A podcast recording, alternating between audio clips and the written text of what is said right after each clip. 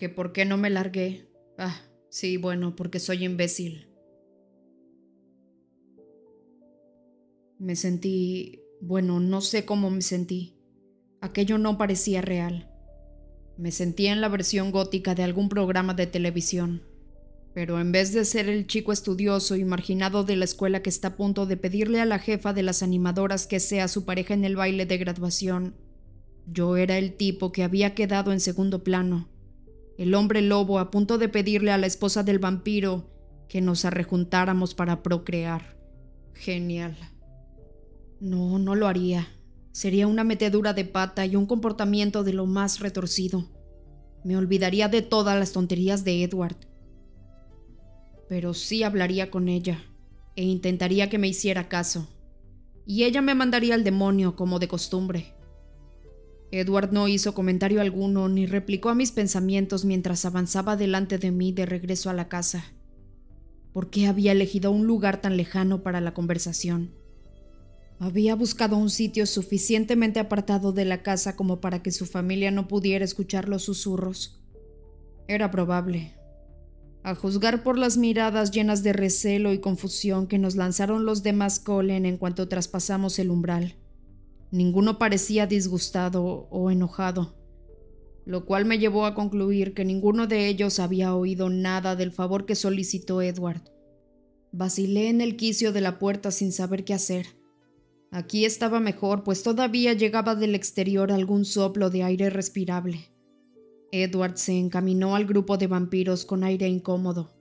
Bella le dirigió una mirada ansiosa antes de mirarme a mí y luego de nuevo a él. La tez de sus mejillas adquirió un tono ceniciento. Entonces comprendía a qué se refería su marido cuando aseguraba que empeoraba en situaciones de estrés. Vamos a dejar que Jacob y Bella hablen en privado, anunció Edward con voz completamente inexpresiva como la de un robot. Por encima de mi cadáver, replicó Rosalie con un siseo y sin apartarse del lado de Bella.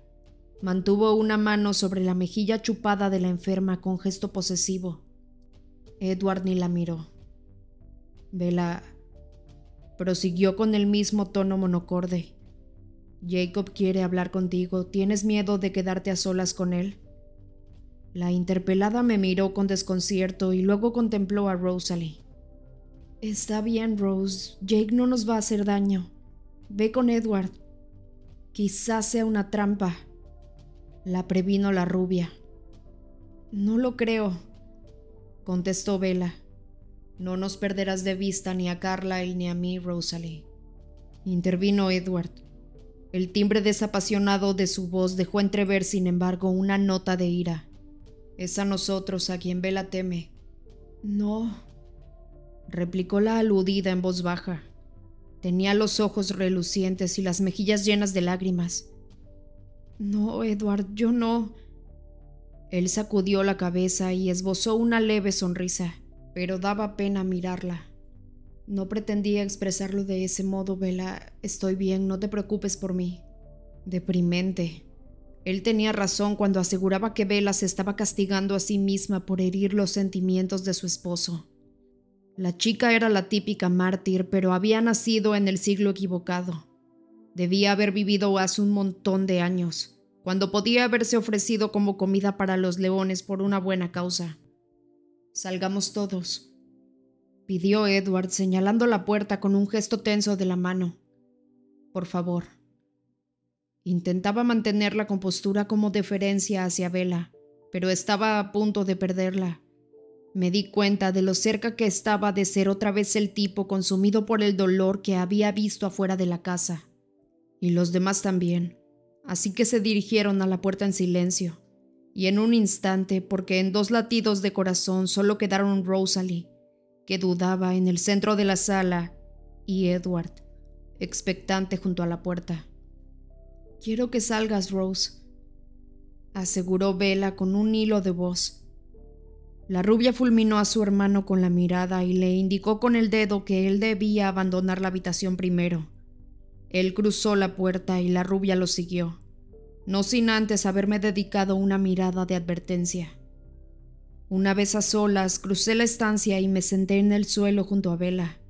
Tomé sus heladas manos en las mías y se las froté con cuidado. Gracias, Jacob, qué gusto.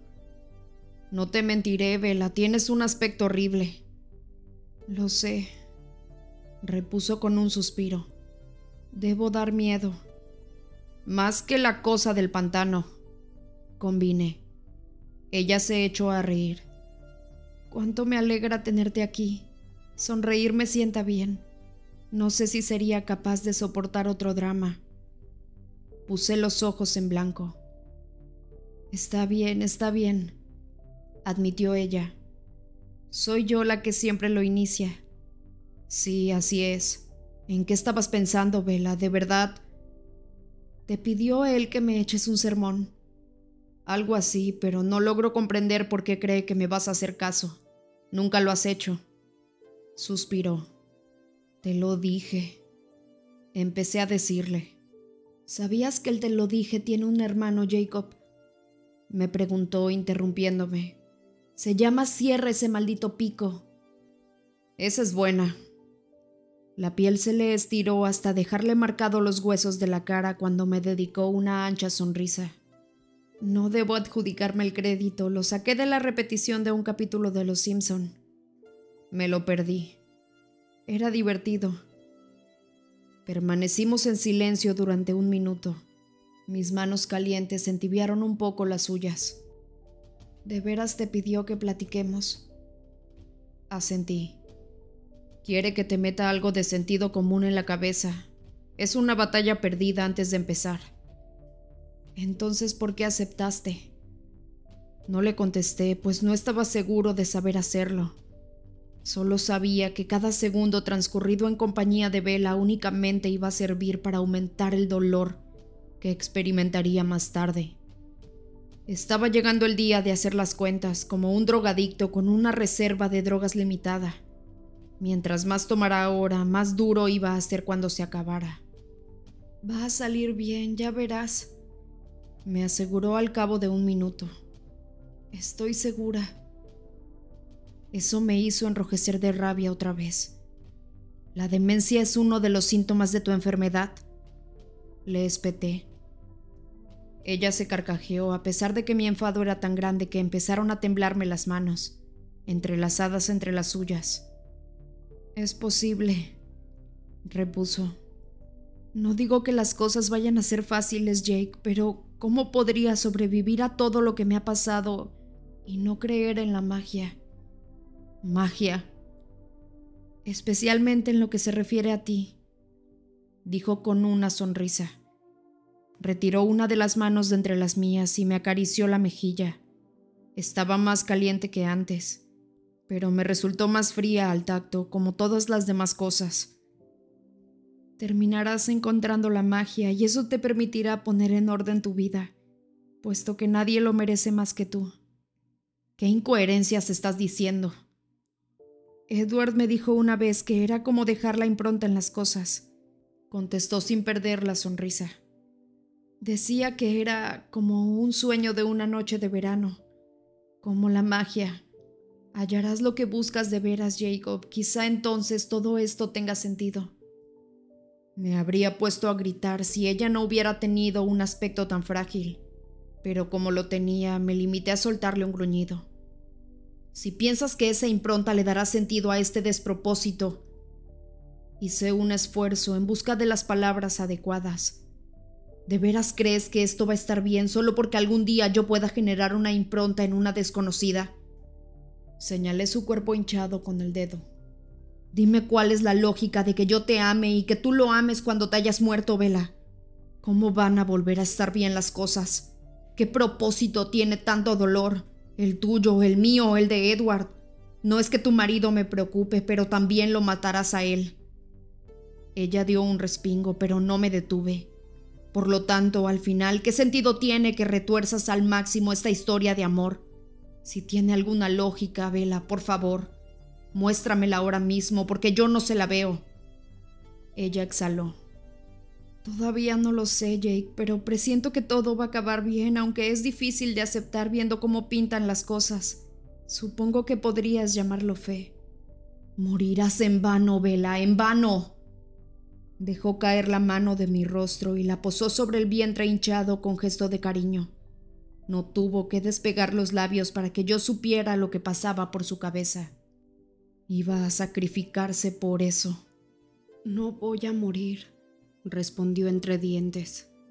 Pude apreciar que repetía frases que ya debía haber dicho con anterioridad. Lograré que mi corazón siga latiendo. Tengo fuerza suficiente para lograrlo. Todo eso son estupideces, Vela. Intentaste estirar más de la cuenta lo sobrenatural. Ninguna persona normal lo haría, no tiene suficiente vitalidad. Tomé su rostro entre mis manos. No necesité de recordatorio alguno para actuar con suavidad. Todo en ella me recordaba su fragilidad.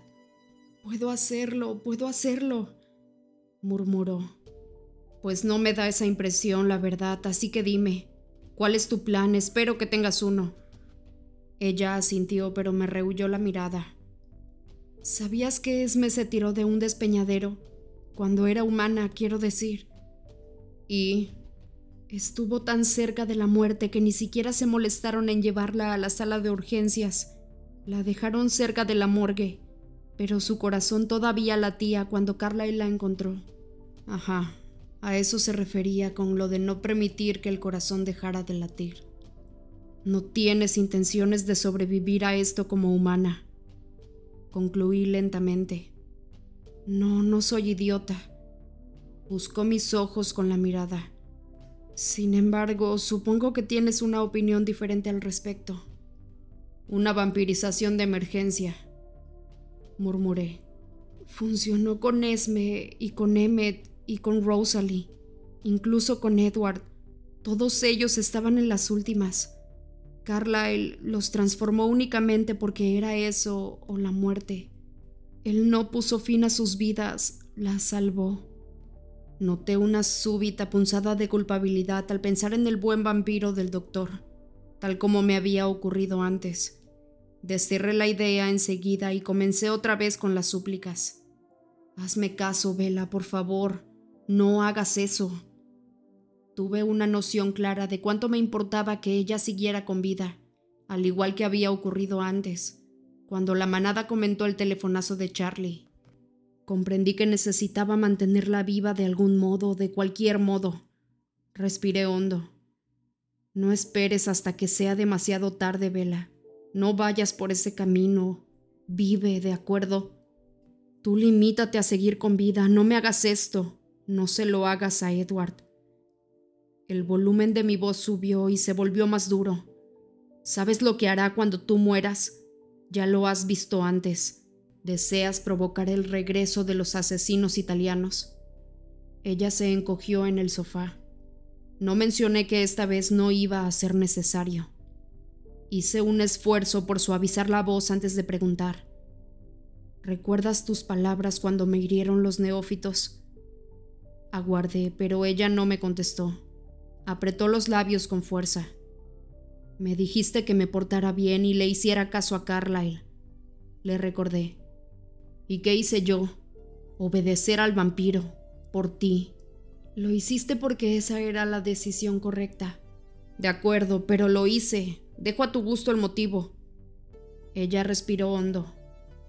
Ahora no está en juego lo mismo. Su mirada recayó sobre su enorme vientre redondeado y susurró muy bajo. No voy a matarlo. Volvieron a temblarme las manos.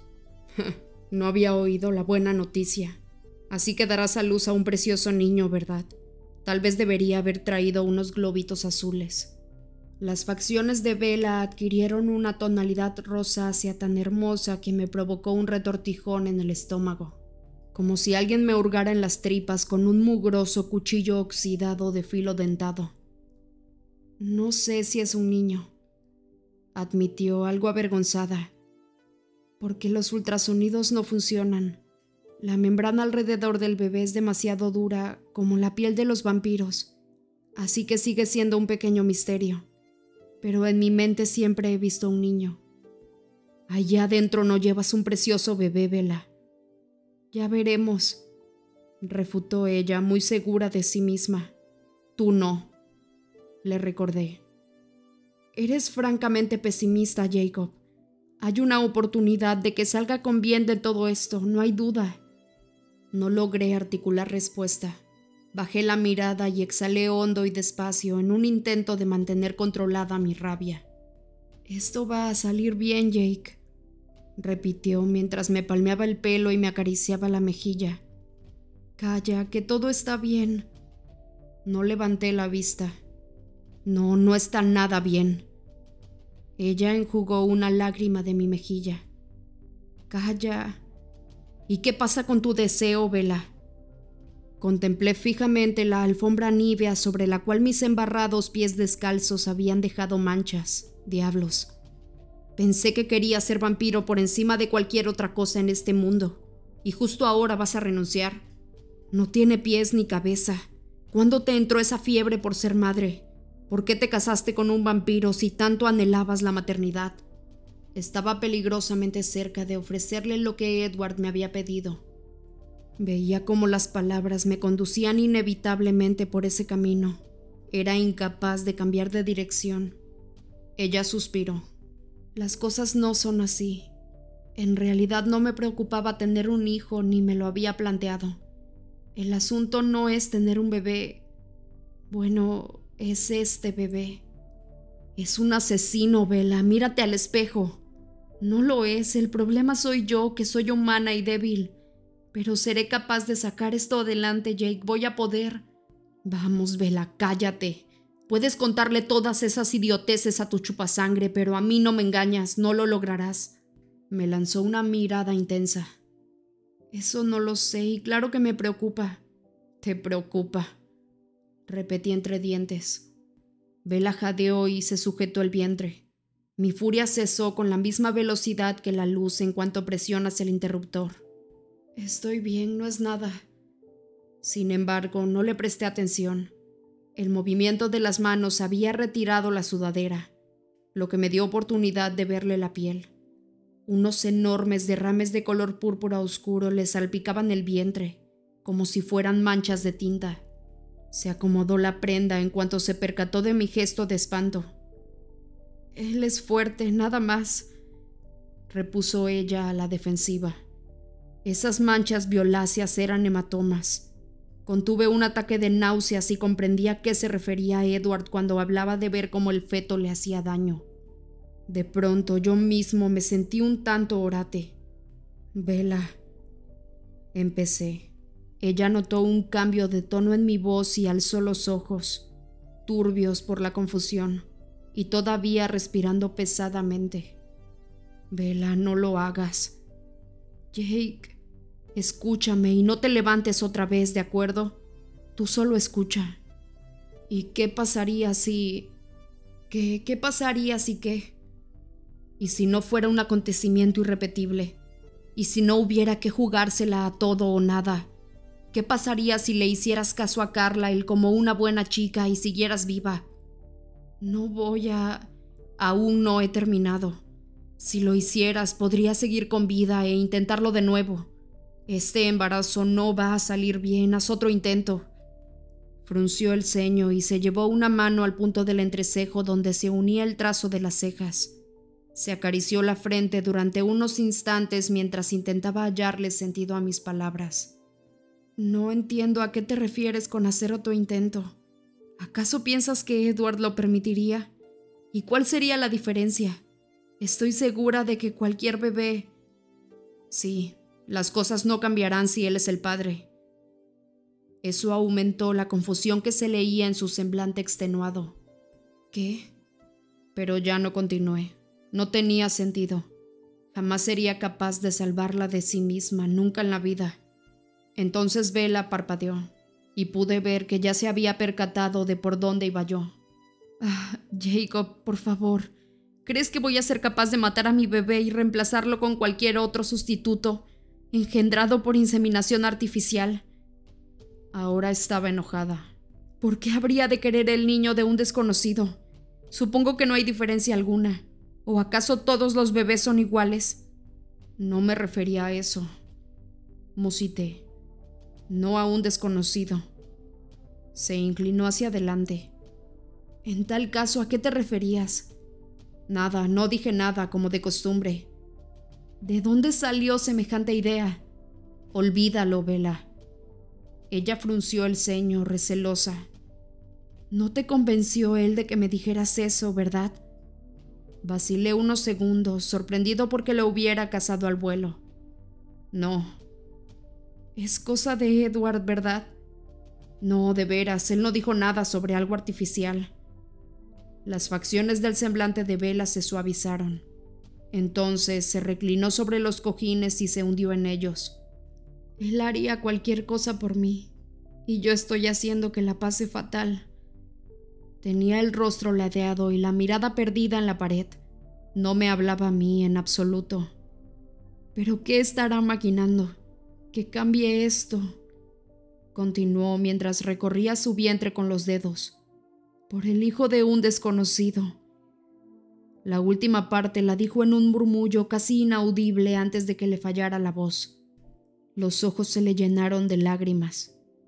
No tienes por qué herirlo, murmuré. Cualquier palabra en defensa de Edward me quemaba los labios como si fuera ácido, pero yo estaba muy consciente de que era una de mis mejores oportunidades para mantenerla con vida. Aún así, las apuestas estaban mil a uno en mi contra. Puedes hacerlo feliz de nuevo, Vela. Y creo que se le está zafando un tornillo, de veras que sí. Mi amiga no parecía escucharme. Trazaba círculos sobre su vientre hinchado y permanecía pensativa, mordiéndose los labios.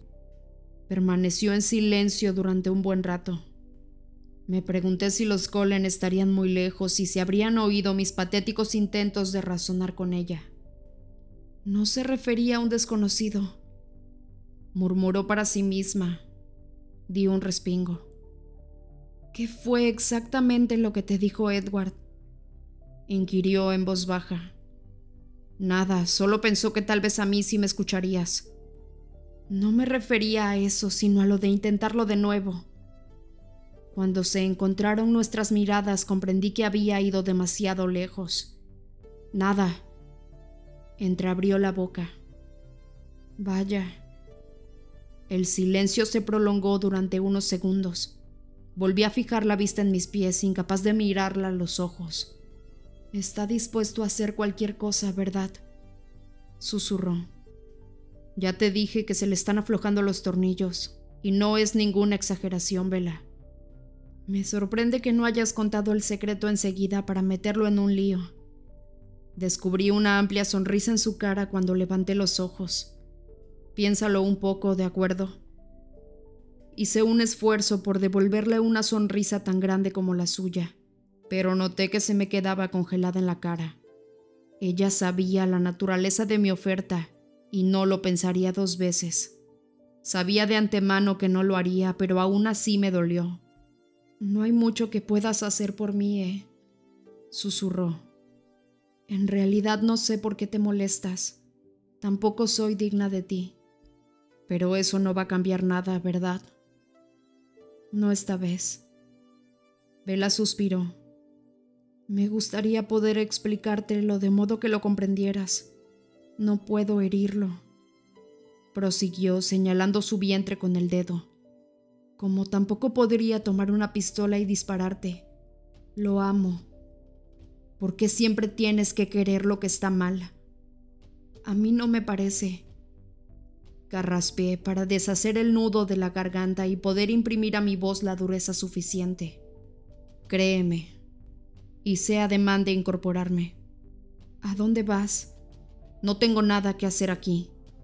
No te vayas, me imploró con su pequeña mano tendida hacia mí. Ella creaba dependencia y fui consciente de que esa adicción me sometía e intentaba que no me apartara de su lado. Este no es mi lugar, debo regresar. ¿Por qué viniste hoy? Quiso saber, todavía con el brazo débilmente extendido, solo para saber si estabas viva de verdad. No creí la historia de Charlie, eso de que estabas enferma. Estudié su rostro, pero no me reveló si se había tragado o no mi mentira. Vendrás a visitarme de nuevo antes de que... No voy a merodear por aquí para verte morir, Vela. Dio un respingo. Tienes razón. Harás bien en irte. Me encaminé hacia la puerta. Adiós. Se despidió ella en un susurro. Te quiero, Jake. Estuve a punto de regresar, estuve a punto de dar media vuelta y postrarme de rodillas para empezar a suplicarle otra vez, pero sabía que debía renunciar a Vela y a su droga, antes de que me aniquilara igual que iba a hacerlo con Edward. Claro, claro. Musité mientras me marchaba. No vi a ninguno de los vampiros, ignoré la moto, abandonada en medio del prado, pues ahora no era bastante veloz para mí. Mi padre estaría loco de preocupación y también Sam. ¿Cómo reaccionaría la manada ante el hecho de no haberme oído cambiar de fase? Habrían pensado que los Colen me habían capturado antes de tener oportunidad de transformarme. Me desvestí sin preocuparme de la presencia de algún posible observador y eché a correr para salir de allí a trote lobuno. Me estaban esperando, claro, obviamente. Me aguardaban. Jacob, Jake, Corearon ocho voces llenas de alivio. Vuelve a casa ahora mismo, ordenó el alfa, el líder. Sam estaba furioso. La súbita desaparición de Paul me indicó que Billy y Rachel aguardaban noticias de qué me había pasado. Paul tenía tantas ganas de darles la buena noticia de que yo no había terminado convertido en comida para vampiros que no se quedó a escuchar la historia completa. No hizo falta informar a los lobos de mi avance. Podían ver el bosque convertido en un borrón conforme yo corría frenéticamente hacia mi casa. Tampoco hizo falta decirles que iba medio enloquecido. La repulsión impresa en mi cabeza era evidente. Vieron todo el horror, el vientre lleno de moretones y la voz quebrada de vela. Él es fuerte, nada más. El rostro de Edward, la viva imagen de un hombre consumido observando con impotencia cómo enferma y se consume, contemplando cómo esa cosa le hace daño. Rosalie agazapada sobre el cuerpo sin fuerzas de la embarazada.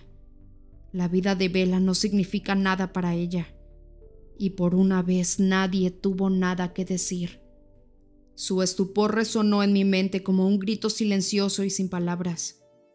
Había recorrido la mitad del camino de vuelta a casa antes de que alguno se hubiera recuperado. Luego todos se echaron a correr a mi encuentro. Pronto sería noche cerrada y las nubes velaban el sol crepuscular casi por completo. Me arriesgué a cruzar la carretera y lo logré sin ser visto.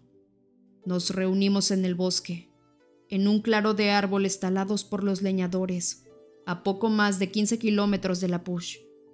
El lugar, encajado entre las cumbres de dos montañas, estaba suficientemente retirado como para pasar inadvertido por cualquier observador. Los barboteos en mi mente habían degenerado en una completa algarabía, pues todos gritaban a la vez. Sam tenía erizada la pelambre del cuello y aullaba de forma incesante mientras iba de un lado a otro en círculo. Paul y Jared se movían detrás de él como sombras, con las orejas pegadas a los lados de la cabeza. Todos los lobos del círculo se habían puesto de pie, profundamente agitados, y lanzaban gruñidos por lo bajo. Al principio el blanco de su ira no estaba claro y llegué a creer que la descargaban sobre mí. Estaba hecho un lío y no me preocupaba.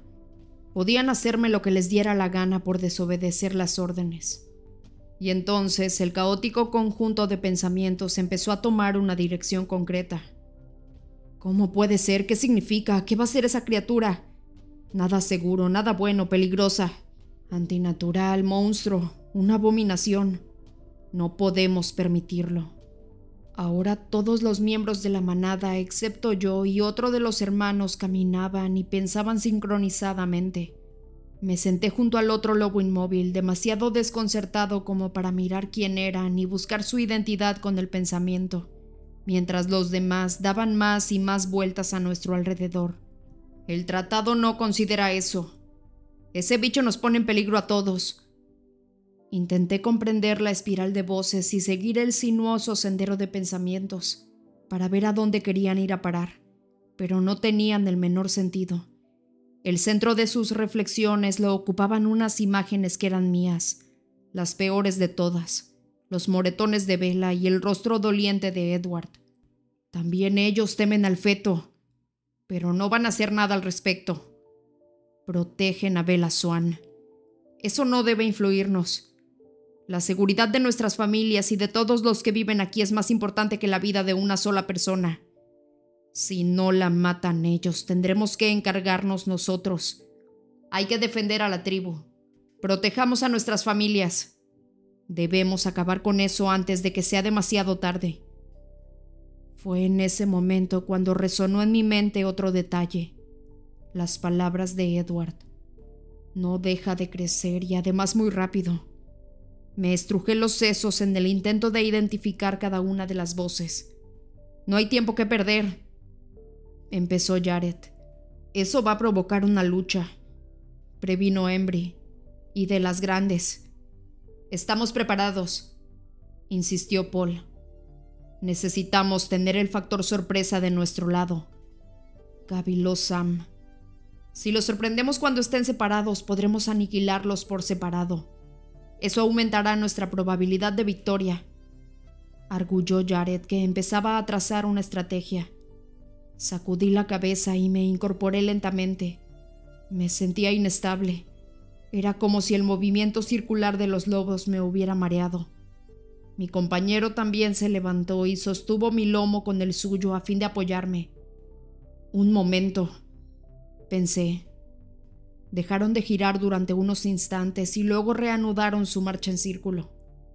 Apenas hay tiempo, repuso Sam. ¿Pero en qué están pensando?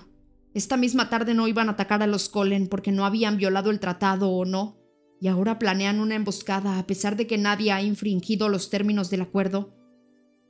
El tratado no previó esta contingencia, respondió Sam. Esto pone en peligro a todo ser humano de la zona.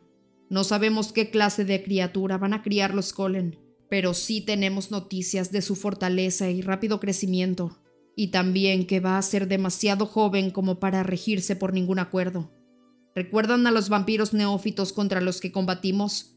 Eran salvajes, violentos e incapaces de someterse a la razón o a las órdenes.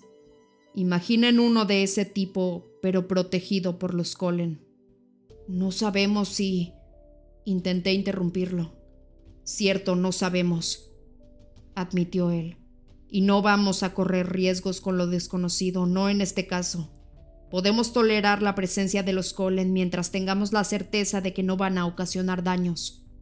Esa cosa no es digna de confianza. A ellos no les gusta más que a nosotros. Sam tomó de mi mente la imagen de Rosalie acuclillada junto al sofá y la proyectó en la de los demás. Algunos están dispuestos a luchar por ella sin importar qué sea la criatura. Solo es un bebé, se va a dedicar a berrear. No por mucho tiempo, advirtió Lia. Jake, hermano, este lío es tremendo, dijo Quill. No podemos ignorarlo. Le dan una importancia que no tiene, arguí. La única persona en peligro es Vela. Y nuevamente eso es por su propia elección refutó Sam. Pero esta vez su decisión nos afecta a todos. No lo veo de ese modo. No podemos correr semejante riesgo, no permitiremos que un bebedor de sangre ande a sus anchas por nuestras tierras. Entonces hay que darles una oportunidad de irse. Terció el lobo, que todavía seguía sosteniéndome para impedir que cayera. Se trataba de Seth, por supuesto. Y endosar a otros la amenaza. Destruiremos a los bebedores de sangre cuando crucen nuestras tierras, sin importar que su presa no sea humana. Vamos a proteger al mayor número de personas que sea posible. Eso es una locura, repliqué. Esta misma tarde temías poner en peligro a la manada, porque esta tarde ignoraba que nuestras familias corrían peligro. No puedo creerlo. ¿Cómo van a matar a esa criatura sin acabar también con la madre? Reinó el mutismo pero ese silencio estaba cargado de amenazas. Proferí un aullido. Vela también es humana.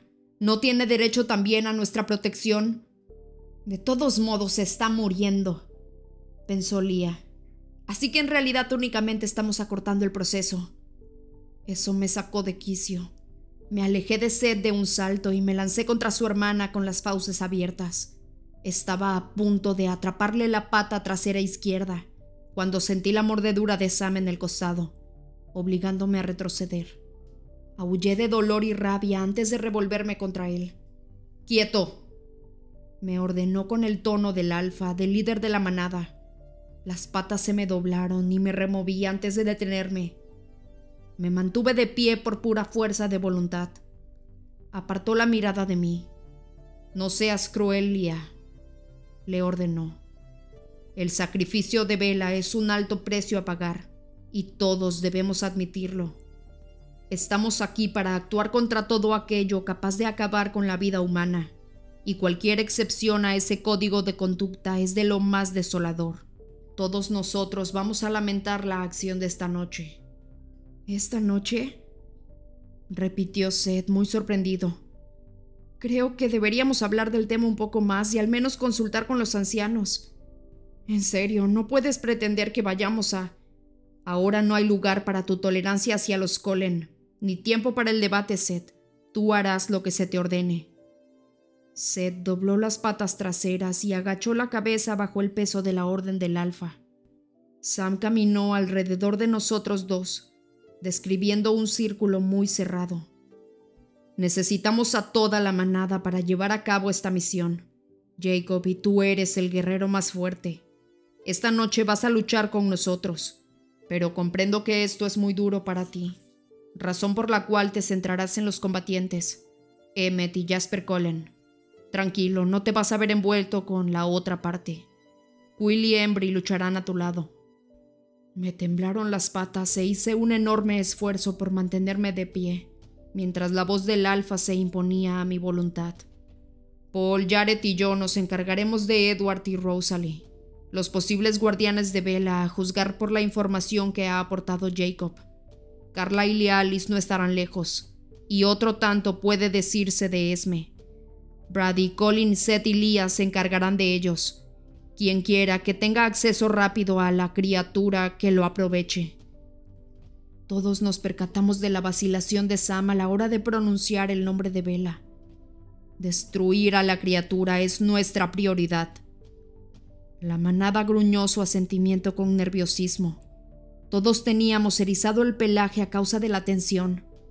Los pasos eran más rápidos y el sonido de las patas sobre el suelo salino era más agudo cada vez que las uñas lo arañaban. Únicamente Seth y yo permanecimos inmóviles en el centro de una tormenta de dientes al descubierto y orejas gachas. Mi compañero casi tocaba la tierra, doblegado por las órdenes de Sam. Percibí su dolor ante el inminente acto de deslealtad, pues Seth había luchado junto a Edward Cullen en el pasado y había llegado a convertirse en un sincero amigo del vampiro. Sin embargo, no albergaba intención alguna de oponerse. Iba a obedecer sin importar lo mucho que le doliera. No le quedaba alternativa. ¿Y cuál tenía yo? Ninguna. La manada sigue al alfa cuando éste habla. Sam nunca había ido tan lejos a la hora de imponer su autoridad, y yo sabía cuánto aborrecía ver a Seth postrado ante él como un esclavo de rodillas a los pies de su amo. Jamás habría forzado la situación hasta ese límite de no haber creído que había quedado sin recursos. El vínculo mental que había entre las mentes de todos nosotros le impedía mentirnos, y estábamos conscientes de la sinceridad de su convicción. Nuestro deber era acabar con Vela y el monstruo que llevaba en sus entrañas. Él creía que de veras no teníamos tiempo que perder, y lo creía a tal punto que estaba dispuesto a morir por ello. Supe que planeaba enfrentarse a Edward él mismo, pues Sam creía que el don de Edward de leer el pensamiento lo convertía en la mayor amenaza de todas. El líder no tenía la intención de permitir que ningún otro asumiera semejante riesgo. A su parecer, el segundo oponente de mayor peligro era Jasper, y por eso me lo había asignado, sabiendo que el miembro de la manada con más posibilidades de ganar esa pelea era yo. Había reservado los objetivos fáciles para los lobos jóvenes y Lía. La pequeña Alice no era tan peligrosa sin la guía de la visión premonitoria, y en los días de nuestra fugaz alianza habíamos llegado a saber que Esme carecía de dotes como luchadora. Carlyle podía llegar a ser todo un desafío, pero su rechazo a la violencia lo entorpecería. Me sentí más enfermo aún que Seth cuando vi cómo Sam iba desgranando su plan en un intento de contemplar todos los ángulos para brindar a cada elemento del grupo las máximas posibilidades de sobrevivir. Todo estaba al revés. Había estado a punto de atacar a los Cole esa misma tarde, pero Seth había tenido razón cuando dijo que no estaba preparado para esta lucha. Me había dejado cegar por el odio, que no me había permitido estudiar las cosas con calma. Si lo hubiera hecho, podría haber sabido que iba a ver. Si miraba a Carlyle Collins sin el velo de la animadversión, resultaba imposible decir que matarlo no era un asesinato. Era tan bueno como cualquiera de los hombres a los que protegíamos, quizá incluso mejor. Y suponía que lo mismo ocurría con los otros, aunque el sentimiento no era tan fuerte respecto a ellos porque los conocía menos. Carlyle había renunciado a la violencia incluso para salvar su propia vida. Y esa era la razón por la que podíamos matarlo. Él no quería acabar con nosotros, sus enemigos. Aquello era un error, estaba mal. Y no solo porque matar a Bella era como asesinarme a mí, como suicidarme. Ve con los demás, Jacob, me ordenó Sam. La tribu es más importante. Hoy me equivoqué, Sam. En ese momento actuaste siguiendo criterios cerrados, pero ahora tenemos un deber que cumplir. Me mantuve en mi sitio. No. Sam bufó y se acercó hasta plantarse delante de mí. Me miró fijamente a los ojos mientras un sordo gruñido se le filtraba entre los dientes. Sí, decretó el alfa con esa doble voz suya que abrazaba con el fuego de su autoridad. Esta noche no hay escapatoria posible. Tú, Jacob, vas a ayudarnos en la lucha contra los Colen. Tú, Quill y Embry se encargarán de Jasper y Emmet. Estás obligado a proteger a la tribu, esa es la razón de tu existencia, y vas a cumplir con esa obligación. Me fallaron las patas y se me hundieron las paletillas cuando la fuerza de su edicto cayó sobre mí. Acabé a sus pies, echado sobre la barriga. Ningún miembro de la manada podía desobedecer al alfa.